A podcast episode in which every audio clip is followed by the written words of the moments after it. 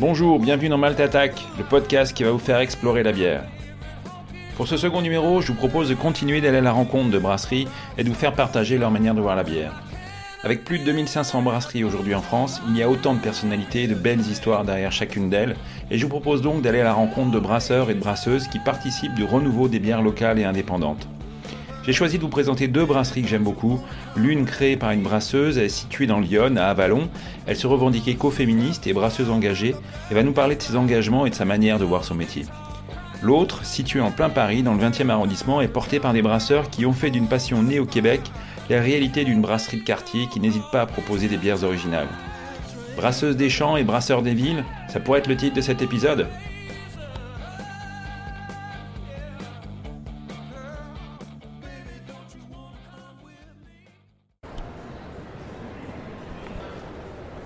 Je suis avec euh, Odile, Odile Bondier de Odile qui est euh, une brasserie donc à Avalon, dans Lyon. Euh, on est au Salon de l'Agriculture, donc je suis venu à ta rencontre parce que je voulais que bah, tu puisses présenter, te présenter, présenter la brasserie, qui est une brasserie que moi que j'aime beaucoup, parce que une brasserie qui a beaucoup d'originalité et d'engagement. Donc je voulais que tu nous parles un petit peu de tout ça.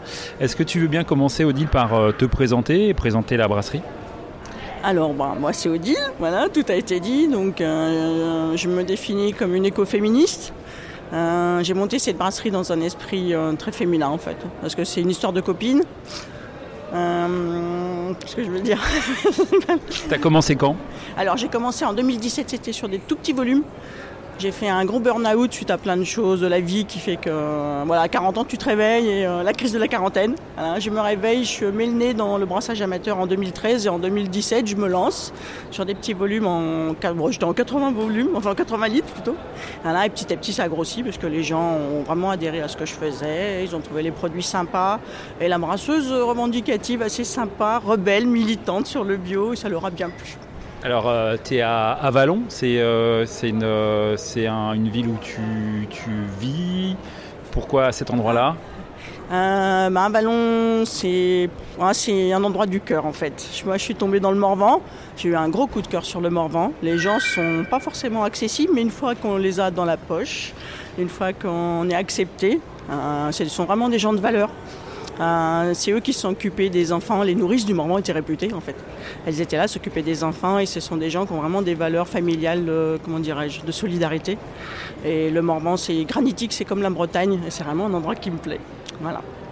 D'accord. Alors comment on était brasseur amateur Toi, ça t'est venu comment euh, l'envie de te lancer dans le, brassage en 2013, surtout qui était quand même il y a une dizaine d'années maintenant, donc c'était pas la pleine époque où il y avait quand même des millions de brasseurs, en tout cas il y en avait quand même beaucoup moins qu'aujourd'hui, donc euh, comment ça t'est venu? Ben en fait sur internet on trouve de tout. Et moi j'ai commencé par euh, tu sais les petits kits euh, que tu fais l'espèce de poids que tu rajoutes avec l'eau. Et ben, j'ai commencé comme ça en fait. J'adore la bière je le dis ça fait très longtemps que j'en bois j'adore ça. J'ai commencé avec mon petit kit et là où j'ai eu quand même le déclic c'est en ouvrant le sachet de houblon voilà. Et là, je sens, et ah, ah, là, c'est le gros kiff, en fait. Et j'adore ça, hein. c'est l'odeur. Ça m'a déclenché. Je me suis sentie comme euh, au bon endroit, au bon moment. Et j'ai dit, c'est ça que je veux faire. D'accord. Et c'est ça qui t'a fait franchir le pas de devenir euh, brasseuse professionnelle? En fait, c'est ça, ouais. ouais, C'était, c'était le déclic. Ça faisait, euh, je, je, pense que je me suis longtemps cherché. Et là, d'un seul coup, ben, tu, trouves, tu trouves ta voie, tu trouves ton chemin. Quoi. C'était tout bête, mais c'est ça. D'accord. dans ton, à Avalon ou autour, il y a d'autres brasseries. Euh, c'est, quoi l'environnement de la bière euh, dans, Lyon, enfin, ou à Avalon en tout cas? Euh, bah, Avalon, ça a bien. Enfin, Avalon, je suis toute seule. Après, dans Lyon, ça a pas mal poussé en quelques années. Là, en trois ans, il y a quand même 5-6 micros qui se sont montés. il y a un peu tous les styles. Ça va du très très gros avec la brasserie de Vézelay à des petites nano-brasseries. il y a plutôt une bonne ambiance. Moi, chez les brasseurs, ça va. Enfin, les brasseries, les brasseuses, on est plutôt très coopératifs en fait. Donc euh, plutôt une bonne ambiance pour l'instant. Alors c'est quoi tes goûts en bière? Euh, oui, qu'est-ce qui t'a amené à faire la gamme que tu peux d'ailleurs peut-être présenter et puis euh, bah, quels sont tes goûts là-dedans toi? D'accord. Alors moi je propose 5 bières permanentes, donc une blanche que pour l'instant je fais au gingembre mais c'est pas très local, on est d'accord? Donc j'en prépare une avec une petite herbe du Morvan d'ici pour cet été je garde la surprise. voilà, une blonde au mandarina. J'aime beaucoup le mandarina. J'ai découvert à l'IFBM quand j'ai fait ma formation. C'est très agrume. Euh.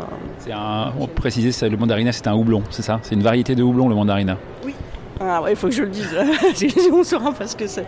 Voilà, c'est un houblon qui est allemand, donc je vais le chercher. C'est un, chez un producteur en bio en Allemagne. Ensuite, je fais une bière en briquette très très houblonnée. Là, ça commence à plaire un petit peu plus. Les gens ont été surpris et ça a marché. J'ai fait ensuite une bière rousse. Il n'y en a pas tant que ça, donc c'est une bière typiquement irlandaise, voilà, qui est déjà un peu plus sur la réglisse. Et enfin une porteur qui s'appelle Merlin. C'est la seule qui a un prénom masculin. C'est mon fils. J'avoue, parce qu'il râlait un peu, il n'avait pas de bière à son nom. Oui, parce que ce qu'il faut préciser, c'est que tes bières ont tout un nom euh, féminin. Oui, oui, oui. Ah, donc le prénom, c'est Julie, Chantal, Noémie. Euh, il y en a une prochaine qui va sortir. Euh, alors j'ai fait un grand jeu concours. Simone est en tête. C'est assez marrant quand même. C'est le prénom à la mode, mais ça sera pas Simone.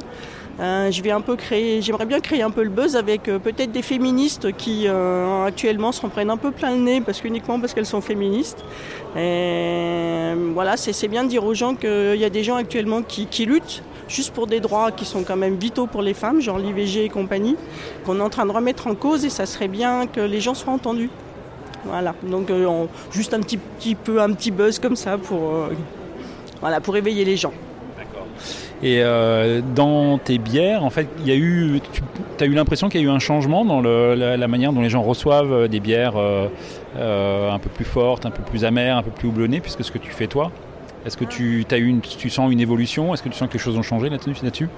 Alors, j'ai trouvé qu'au niveau de la bière artisanale, les gens donc euh, débarquaient de loin hein, quand même. voilà. Ils ont même ni dans la bière artisanale, ils ont trouvé un changement. D'un seul coup, c'était ah ça a du goût, ah c'est maltais, ah il y a du houblon. Je savais pas qu'il y avait du houblon dans la bière, c'était pratiquement ça.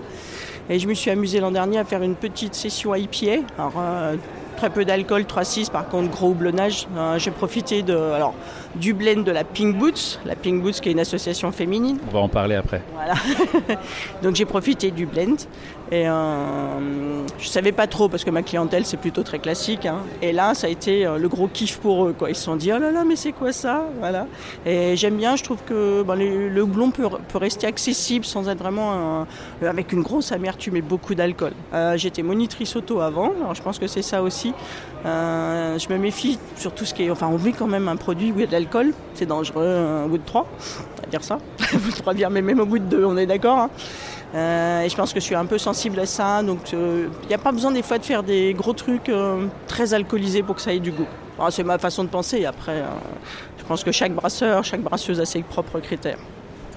Tes bières, elles sont diffusées où Comment? C'est très local C'est un petit peu plus loin C'est quoi ton réseau? Alors euh, j'essaie de rester le plus local possible en direct. Je suis sur le marché d'Avalon par exemple tous les samedis matins, j'ouvre la brasserie les mardis et les vendredis après-midi, donc les gens viennent. ça reste 50 euh, km autour du Morvan. Quoi.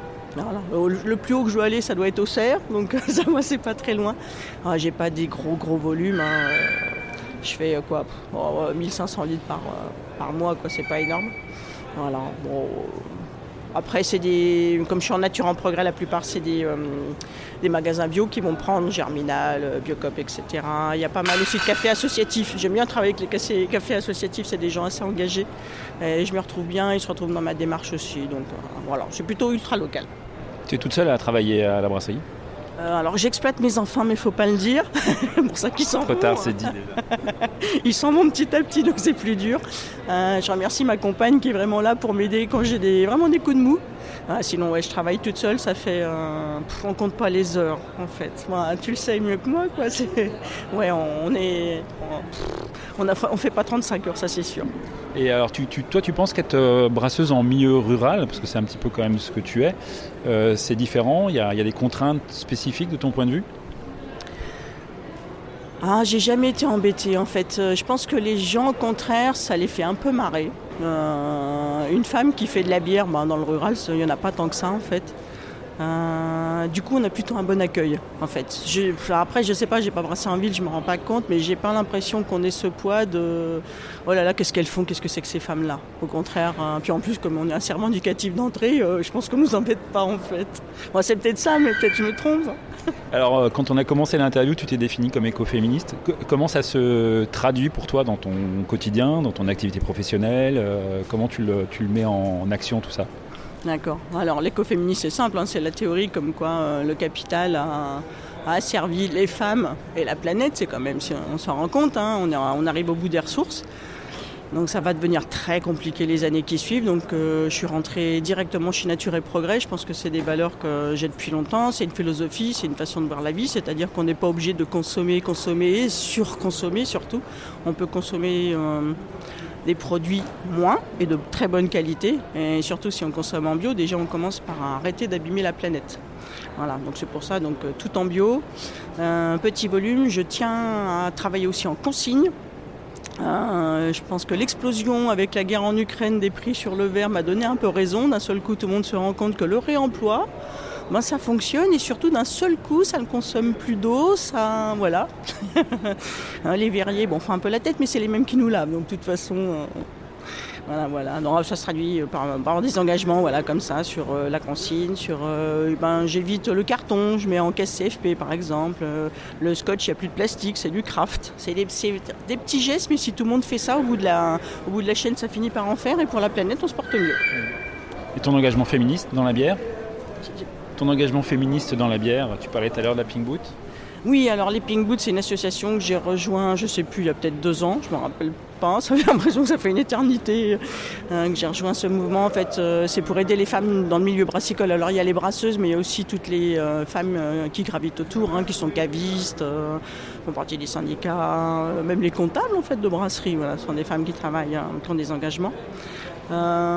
C'est bien parce qu'en fait on n'est pas beaucoup de femmes, on est de plus en plus reconnus. enfin, on subit aussi, euh, moi ça m'est arrivé qu'on me demande où était euh, le brasseur. Là j'étais seule à mon stand, où est le brasseur? Ok d'accord. Ah, ça c'est pas sympa quoi, c'est bon, c'est les petits points mais ça m'agace. Toutes ces euh, bières sexistes avec des noms qu'on citera pas mais c'est très vulgaire ah, ces filles à poil avec des gros seins sur les étiquettes, c'est juste un peu ça m'agace quoi. Voilà. Donc faire partir la Pink Boot c'était aussi un peu pour lutter contre tout ça puis pour aider je pense qu'il y a plein de filles qui peuvent se réaliser de partout. Hein. On est l'égal de l'homme, quoi, il n'y a pas de souci.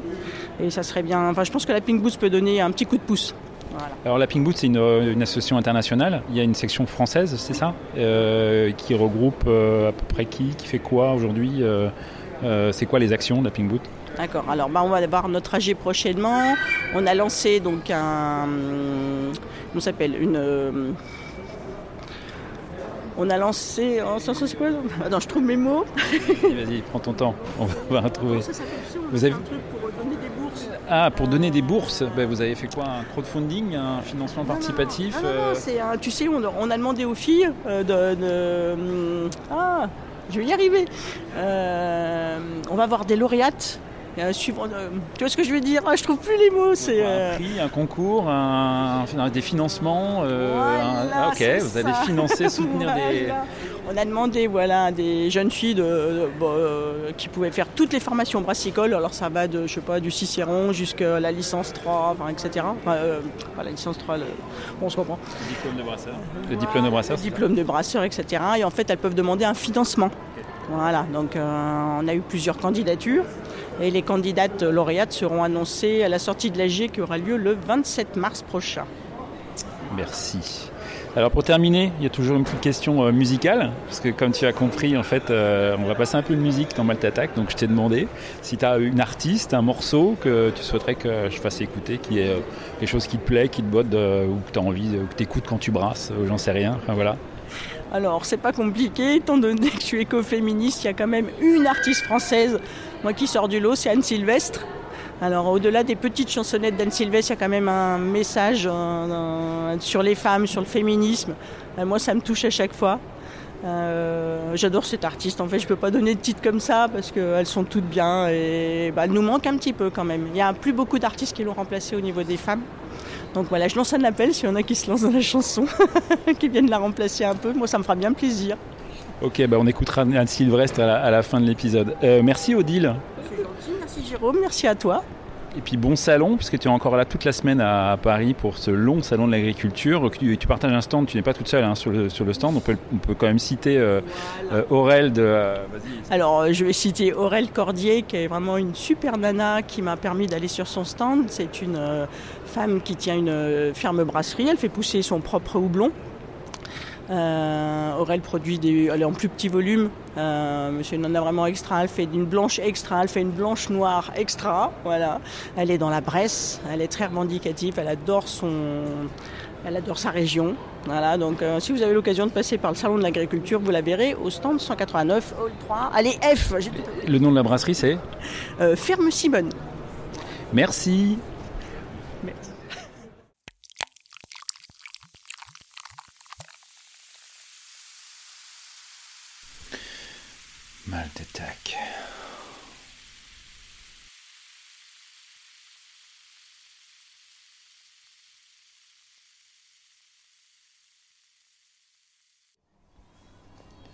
Bon, je suis avec Mathieu, bien de Belleville. Euh, je suis venu jusque dans le 20e arrondissement après avoir passé du temps au salon d'agriculture avec Odile. Euh, et je voulais bah, qu'on parle un peu de la brasserie, parce que vous êtes à une, une des quelques brasseries qui sont en plein Paris, il n'y en a pas tant que ça. Euh, en plein 20e arrondissement, au-dessus de Belleville justement. Et puis mais notamment j'ai beaucoup kiffé une de vos bières, même s'il y en a d'autres que j'aime beaucoup. Donc je voulais que, bah, tu parles déjà de la brasserie, que tu te présentes et que bah, tu puisses expliquer un peu ce que vous faites, où vous êtes. Alors effectivement, on est à Belleville, comme le nom l'indique. On est dans une petite rue entre la rue de Belleville et la rue des Pyrénées. Et on est arrivé ici en 2018, fin 2018, et on a commencé à brasser en mai 2019 avec Vincent, euh, mon copain de toujours du lycée, avec qui on, a, on avait ce projet et qu'on a réussi à mener à bien. Euh, et on est maintenant trois, avec Robin qui nous a rejoint il y a à peu près deux ans. Euh, donc ça va faire là bientôt quatre ans qu'on brasse de la bière dans les hauteurs de Belleville, près de Jourdain. Voilà. Comment vous êtes devenu brasseur? C'est arrivé comment l'idée? Euh, alors en fait, euh, on n'était pas du tout dans la bière, ni Vincent ni moi, on en buvait, hein, mais euh, comme ça, comme tout le monde, on va dire.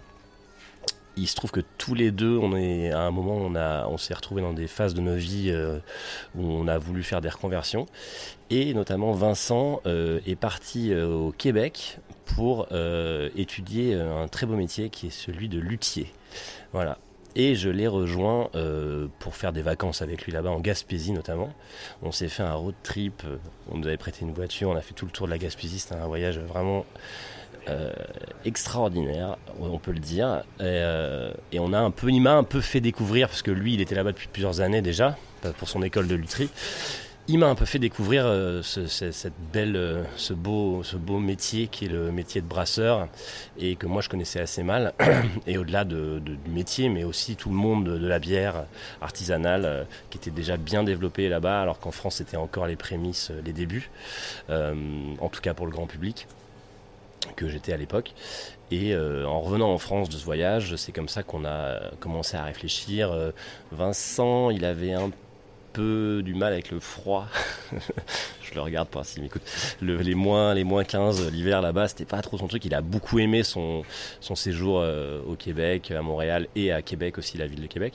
Mais voilà, il n'était pas contre le fait de revenir aussi en France, euh, qui était, qui est sa, voilà, son, son pays euh, d'enfance et où il est né, où il a vécu toute une très grande partie de sa, de sa vie.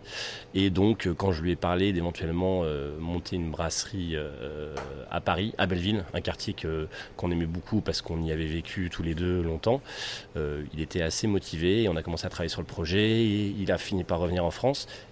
Alors lui, il a fait une formation là-bas un peu poussée, un technique, qui a duré un, un, mois ou deux. Il a même travaillé dans une brasserie à Montréal. Et moi, j'ai fait une petite formation euh, à Paris, enfin la région, euh, pas loin de la région parisienne. Euh, assez rapide, mais moi je me suis plutôt occupé du côté un peu euh, élaboration, euh, on va dire business. Bon, j'aime pas le mot business, mais voilà, ça, englobe bien tout, tout le, la construction de l'entreprise en tout cas. Alors que Vincent, lui, s'était plus dirigé sur le côté euh, euh, brassage euh, technique. Après, on a tout de suite fait tout tous les deux euh, pour pas avoir, les deux casquettes et pouvoir éventuellement changer. Aujourd'hui là on est plus sur ce, cette répartition où c'est moi qui vais gérer plutôt la communication, nos clients, euh, euh, les réseaux, tout ça, et Vincent et Romain, donc euh, notre brasseur, eux vont être sur la, plutôt sur la partie production. Alors, euh, moi j'ai tout à l'heure, enfin, euh, à Salon d'Agriculture, j'ai interviewé le Odile qui elle est brasseuse à Avalon dans Lyon, donc ça n'a rien à voir. Et du coup, je me suis dit que c'est marrant d'aller voir une brasserie qui elle est vraiment en pleine ville et en plein Paris. Comment on trouve un local et on s'installe en plein Paris euh, Euh, je pense qu'il y a beaucoup de gens qui disent c'est absolument impossible de faire ce genre de choses, mais pourtant vous l'avez fait. On ne trouve pas en fait déjà, ça. ça commence comme ça. Euh, quelque temps. Euh, alors pour rebondir tout de suite sur ce que tu dis, c'est vrai que dans notre entourage, même si les gens étaient très bienveillants euh, par rapport à notre projet, tout le monde nous a poussé euh, et nous a encouragés, c'était ça un point un peu de, de, débat, de discours, d'être dans Paris. on a eu beaucoup de, d'amis, d'entourage qui nous ont dit mais vous êtes sûr de venir à Belleville, le loyer va être très cher, vous n'allez pas trouver de locaux, c'est dans Paris, avec toutes les problématiques qu'on connaît, surtout pour une brasserie où on a un cahier des charges assez rempli et assez dur à remplir, surtout euh, quand on cherche un local. Euh, mais on a tenu le coup avec Vincent et on s'est dit, on n'a pas lâché. Et je suis très content de ça aujourd'hui, parce qu'on, alors on a eu beaucoup de chance parce qu'on a trouvé effectivement un lieu pour installer notre brasserie qui est qui est assez euh, beau et atypique et euh, vraiment euh, dans son jus, puisque c'est une vieille bâtisse qui a presque 150 ans, avec une charpente apparente en bois. Enfin voilà, c'est un lieu vraiment qui a beaucoup d'âme et, qu'on aime beaucoup. mais je suis aussi très content voilà, de ne pas avoir abandonné cette idée de m'installer à Belleville pour faire, pour brasser les bières de Belleville, ce qui paraît quand même assez logique. donc voilà, j'ai à peu près répondu aux questions. Le local n'est pas super grand, on y est en ce moment, c'est vrai qu'il est magnifique, hein. c'est une belle charpente en bois, ce qui est quand même pas étonnant, enfin un peu surprenant quand on est en plein Paris, mais euh, de avoir quand même des bons petits soucis de, Tetris quand même pour entrer là-dedans, parce que c'est, c'est bien dense quand même la brasserie. Alors tout à fait, et ça l'est de plus en plus. Euh, on a euh, aujourd'hui on a 450 fûts inox par exemple pour euh, ne citer que, ça euh, et on a à peu près là au sol 120 mètres carrés. alors les 450 fûts sont pas là parce que ça je pense que ça rentrerait pas, enfin si mais on pourrait plus rentrer dans la brasserie. Enfin bon voilà il y a le stockage, les bouteilles, les matières premières, toute la partie de brassage. Là maintenant on a reçu une embouteilleuse qui prend un peu de place aussi. donc oui c'est vrai que c'est un vrai challenge un vrai défi pour parler en français, euh, de, réussir à organiser tout ça. On est trois. Alors, il y a un côté très humain, très familial aussi dans, dans au bière de Belleville, parce qu'on vraiment on, vit, euh, on travaille les, uns sur les autres. on se marche un peu sur les pieds, mais sans se faire mal. Et ouais, ouais, c'est drôle parce que c'est drôle et inquiétant aussi parce que on se dit qu'est-ce qu'on va faire dans six mois quand on aura cette, telle chose qui va arriver ou plus de, production à sortir. et plus ça va, plus on voit que l'espace euh, est, pris. Alors on a un petit, enfin on a deux petits box pas loin où on peut un peu euh, se délester de choses qui, que, dont on a moins besoin. On a aussi la chance d'avoir une mezzanine au-dessus où on stocke pas mal de choses. Mais oui, on est très serré clairement et euh, ça c'est une vraie problématique l'espace et le volume pour nous. Alors, est-ce que tu peux me parler un petit peu de votre gamme de bières Présenter un peu les bières que vous avez? Il y a quelques spécificités, on en parlera un petit peu, ou peut-être déjà en parler un petit peu sur euh, vos choix euh, et vos goûts en bière? Alors oui, euh, pour parler des, des des bières qu'on fait ici, nous, euh, aux bières de Belleville. Euh, avec Vincent, on, était tout de suite assez d'accord pour euh, partir sur une gamme de bières assez légère, en fait. on avait ce truc que Vincent a ramené un peu d'Amérique du Nord, qui était la session qui étaient notamment les, les, les IPA sessions, mais il n'y a, pas que les IPA qu'on peut faire en session, mais qui sont en fait des bières qui sont assez peu alcoolisées, on va dire euh, autour de, 4, 4 euh, et 5 max. Et c'est vrai que parfois moins, même. en ce moment, on a 2-3 bières qui sont à moins de 4 degrés. Et euh, c'est vrai que c'est quelque chose qu'on apprécie beaucoup avec Vincent, cette, buvabilité et ce côté voilà, bière de soif, bière de table, voilà, qui pour nous n'est pas péjoratif, bien au contraire. Euh, parce que ça peut être une bière de soif de qualité et euh, agréable. Euh, c'est pas forcément parce que c'est une bière de table ou de soif que ça va être une mauvaise bière ou, de mauvaise qualité. Du coup, ça c'est une des spécificités. Effectivement, c'est qu'on aime bien faire des bières, des bières assez légères en alcool. Voilà. Et bah, l'autre spécificité, c'est que bah, on est à Belleville, donc on doit, on doit faire en sorte de, brasser de la bière dans ce quartier qui est vraiment euh, qui, rayonne et qui a une, une histoire. donc effectivement, ça se ressent aussi sur nos bières, notamment les noms de nos bières. on, voilà, on est très ancré dans le local. notre réseau de distribution, on n'est que en direct. on, travaille à, 3, à 500 mètres à la ronde autour de, de la brasserie pour 80 90% de nos, clients. Euh, on travaille tout de suite, on a voulu travailler beaucoup avec les bars du quartier, euh, les bars historiques du quartier, euh, comme la Cagnotte qui est notre premier client, qui est à 20 mètres de la brasserie, ou enfin on pourra en citer plein d'autres, mais lui c'est le premier, donc c'est celui qu'on cite. Voilà. Et vous avez aussi une petite gamme régulière de bières un peu étranges, puisque vous aimez bien travailler les légumes dans les bières. Alors oui, euh, on, a, enfin, on a notre gamme, on a cinq bières en gros qu'on fait toute l'année, euh, qui sont une blonde, deux IPA, une belgienne IPA et une blanche, une bière de blé. Et après, effectivement, on, aime bien s'amuser et aller chercher des choses un peu euh, atypiques et qui sortent de l'ordinaire. Et on a commencé une sorte de série sans l'officialiser vraiment, mais qu'on a fait perdurer. on a commencé ça il y a peut-être deux ans avec du céleri branche et de la, et de la rhubarbe fraîche. Euh, et en fait, on a continué euh, avec du fenouil, du fruit de la passion. Après, on a fait céleri rave, fruits rouges. Euh, là, on a en ce moment, on a betterave, jus de mandarine.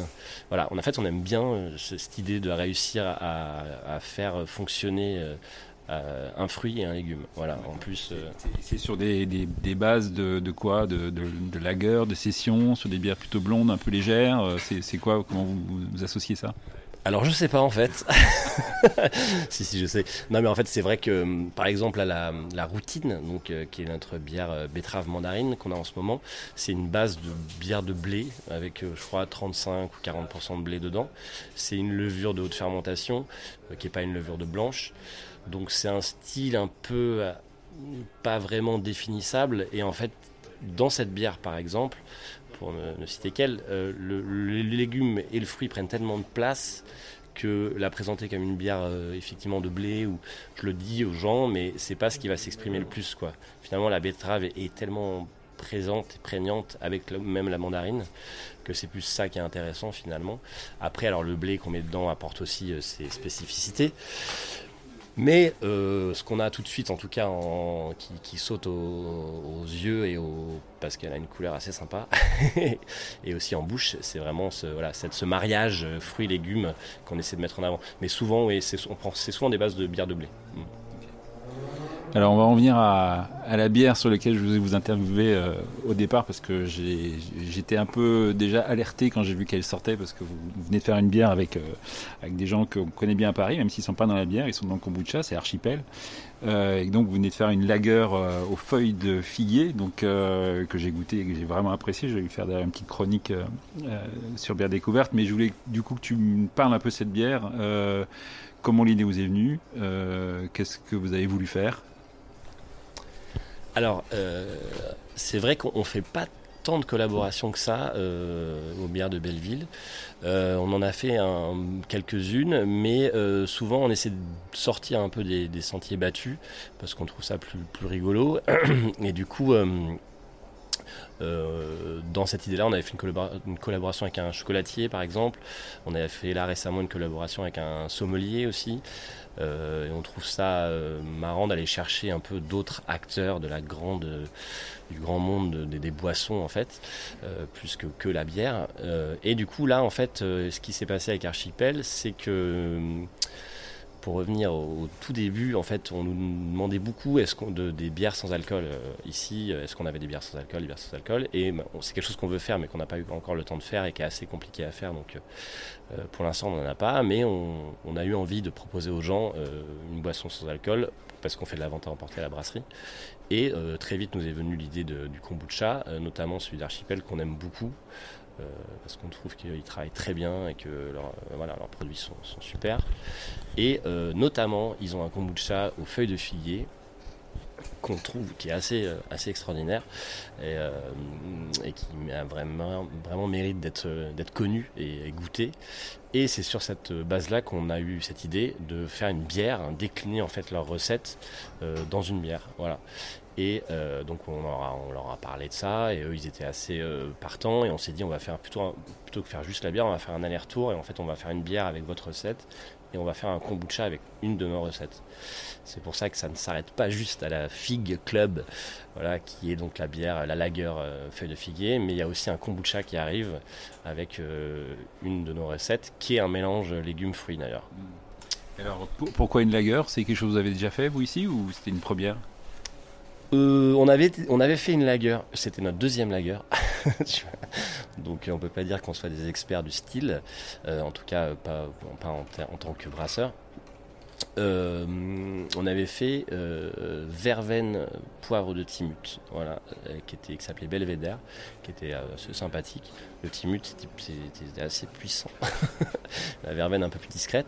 Et là, on a eu envie de effectivement de, faire une lager parce que déjà ça faisait longtemps qu'on l'avait pas fait. C'était l'hiver, donc on avait un peu plus de temps dans nos fermenteurs parce qu'on sait que ça. Enfin, nous on aime bien les, on aime bien faire des, vraies lagerisations qui, durent assez longtemps. Euh, en l'occurrence, là, elle est restée deux mois en fermenteur.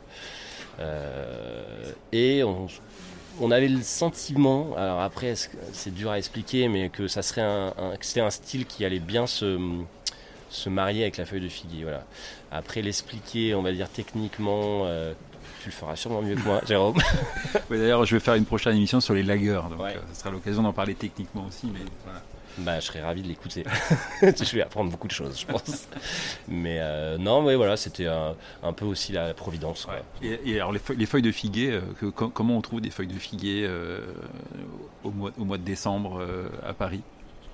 Ça, c'est peut-être plutôt Archipel d'ailleurs qu'il faut poser la question. Ce que je vais te dire, c'est qu'il faut que tu vois Achille ou Pierre. Euh, en fait, euh, eux, ils ont un producteur, un super producteur euh, qui leur fournit leurs feuilles de figuier depuis qu'ils ont ce kombucha aux feuilles de figuier qu'ils font régulièrement toute l'année. Et ce qui est drôle, c'est que ils, maintenant ils le pelletisent, c'est-à-dire qu'ils font comme le houblon. Je crois d'ailleurs que c'est Edouard de la brasserie de lettres qui leur a insufflé cette idée, qui leur a soufflé cette idée de faire des, pelés comme on a pour le houblon. Donc c'est un processus de, de, séchage, puis de, de compression, voilà, pour pouvoir l'utiliser. Et après c'est mis sous vide, tout ça. Et donc on peut l'utiliser toute l'année. Et donc c'est ce qu'ils font maintenant avec leurs feuilles de figuier. Donc euh, ils ont de la feuille de figuier effectivement toute l'année. Parce que c'est vrai que on se dit, bon, c'est pas forcément facile de trouver des feuilles de figuier nous, si on avait voulu le faire, on aurait, je pense qu'on en aurait trouvé, parce que quand on veut faire un truc, on n'a pas la faire. Mais euh, ça aurait été euh, beaucoup plus difficile, et surtout euh, en termes de qualité, tout ça, parce que voilà, c'est comme dans la cuisine, on sait que bah, dans, la bière, dans les boissons, les produits, les matières premières sont, primordiales. C'est ce qui fait tout le produit final. Et voilà, qu'est-ce qu'on aurait obtenu, qu'est-ce qu'on aurait trouvé. là, on savait que c'était la feuille de figuier d'archipel, donc c'était top, top c'est vrai que moi je vous conseille à tous les gens qui écoutent de, la goûter. Alors c'est qu'une éphémère. Moi j'espère que vous déciderez peut-être à la faire un peu plus régulièrement parce qu'elle est quand même assez étonnante et j'ai hâte de la goûter en été. Parce qu'on est quand même en plein hiver. Mais c'est vrai que la feuille de figuier c'est assez étonnant. Hein. On a vraiment la figue, on a vraiment la feuille, on a quelque chose de très particulier et surtout un goût. Moi c'est comme ça que j'ai trouvé à la fin. Très noix de coco qui est quand même assez étonnant dans ce genre de bière. En tout cas pour moi c'est vraiment une grande réussite cette bière là. Donc euh, J'espère qu'il y en aura d'autres de ce style et on a hâte de voir le retour qui sera le kombucha fait à partir de votre recette. Euh, voilà. Eh ben, écoute, euh, merci beaucoup déjà euh, pour, ces compliments. On est content aussi du résultat parce que ça, on a vraiment réussi à, à faire en sorte que, la feuille s'exprime bien dans, cette bière. Euh, on a vraiment, nous, l'impression d'être sous l'arbre un peu, voilà, euh, en Corse ou en Sardaigne. Et donc c'est assez sympa. Et euh, en plus, c'est voilà, la feuille de figuier, ça vraiment, c'est très très typique et, et, en même temps assez subtil et en même temps assez marqué, c'est bizarrement. Donc on verra si on la refait. Il faudra en parler, en parler avec nos avec nos collaborateurs du coup, qui sont à Archipel, s'ils sont d'accord. Là, il y a 900 bouteilles, il y en a un peu moins maintenant. Voilà, 900 bouteilles. Il y avait quelques fumes, il y en a pas mal qui sont, euh, qui sont partis euh, dans, voilà, dans nos bars, euh, nos bars préférés, avec qui on aime bien travailler et qui aiment bien travailler avec nous a priori. Bon, voilà. Ok, ben, merci. Eh ben, merci à toi, Jérôme. à bientôt, puis j'espère. Et puis donc, oui, si les gens sont intéressés, on peut venir ici plusieurs soirs par semaine. C'est ça. De toute façon, vous, avez, vous êtes sur Facebook, etc. Donc on trouve tous les adresses et tous les contacts. Donc les bières de Belleville, à Belleville, enfin à Pyrénées plutôt au-dessus. c'est entre Pyrénées et Jourdain, ouais, les métros Pyrénées et Jourdain. Voilà. Et jeudi, vendredi, samedi, on fait de la vente à emporter 16h30, 19h30. Super, merci. Merci à toi. Voilà, j'espère que ces deux rencontres vous ont intéressé. On se retrouve dans quelques semaines pour un prochain numéro un petit peu différent. Il sera consacré à un style de bière, les lagers, qui revient dans nos verres par le talent de brasseries qui ont décidé de redonner ses lettres de noblesse à ce style, cantonné jusqu'à présent aux brasseries industrielles. Bien sûr, n'hésitez pas à vous abonner, liker, partager cet épisode, me faire vos commentaires. On se quitte avec Frangine d'Al Sylvestre. Salut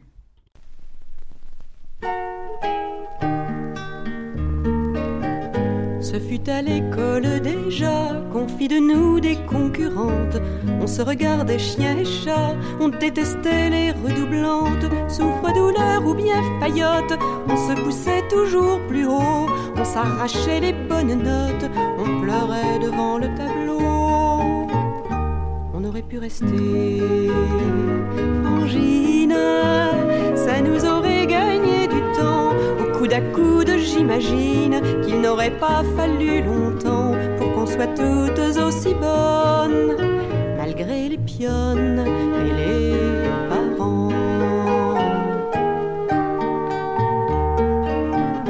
Ensuite, en face des garçons, commença la grande offensive. On se fabriquait des façons, des rendez-vous sur l'autre rive. Et grande bringue ou blanche-neige, c'était à qui amènerait tous les boutonneux du collège à l'accompagner sur le quai. On aurait pu rester frangine, ça nous aurait gagné du temps. Bras dessus dessous, j'imagine qu'on aurait avant que la vie les assomme, puis faire des hommes, pas des enfants. Un peu plus tard, c'est la beauté qu'on nous érigea en barrière. On se retrouvait insulté si on n'était pas la première. Nos amitiés faisaient sourire, fallait nous crêper le chignon. Et tout ce qu'on pouvait se dire n'était que fadaise ou chiffon. Rester frangine, ça nous aurait gagné du temps. Main sur l'épaule, j'imagine qu'on aurait pu se regardant, voir qu'on était toutes assez belles, et même celles qui ont pas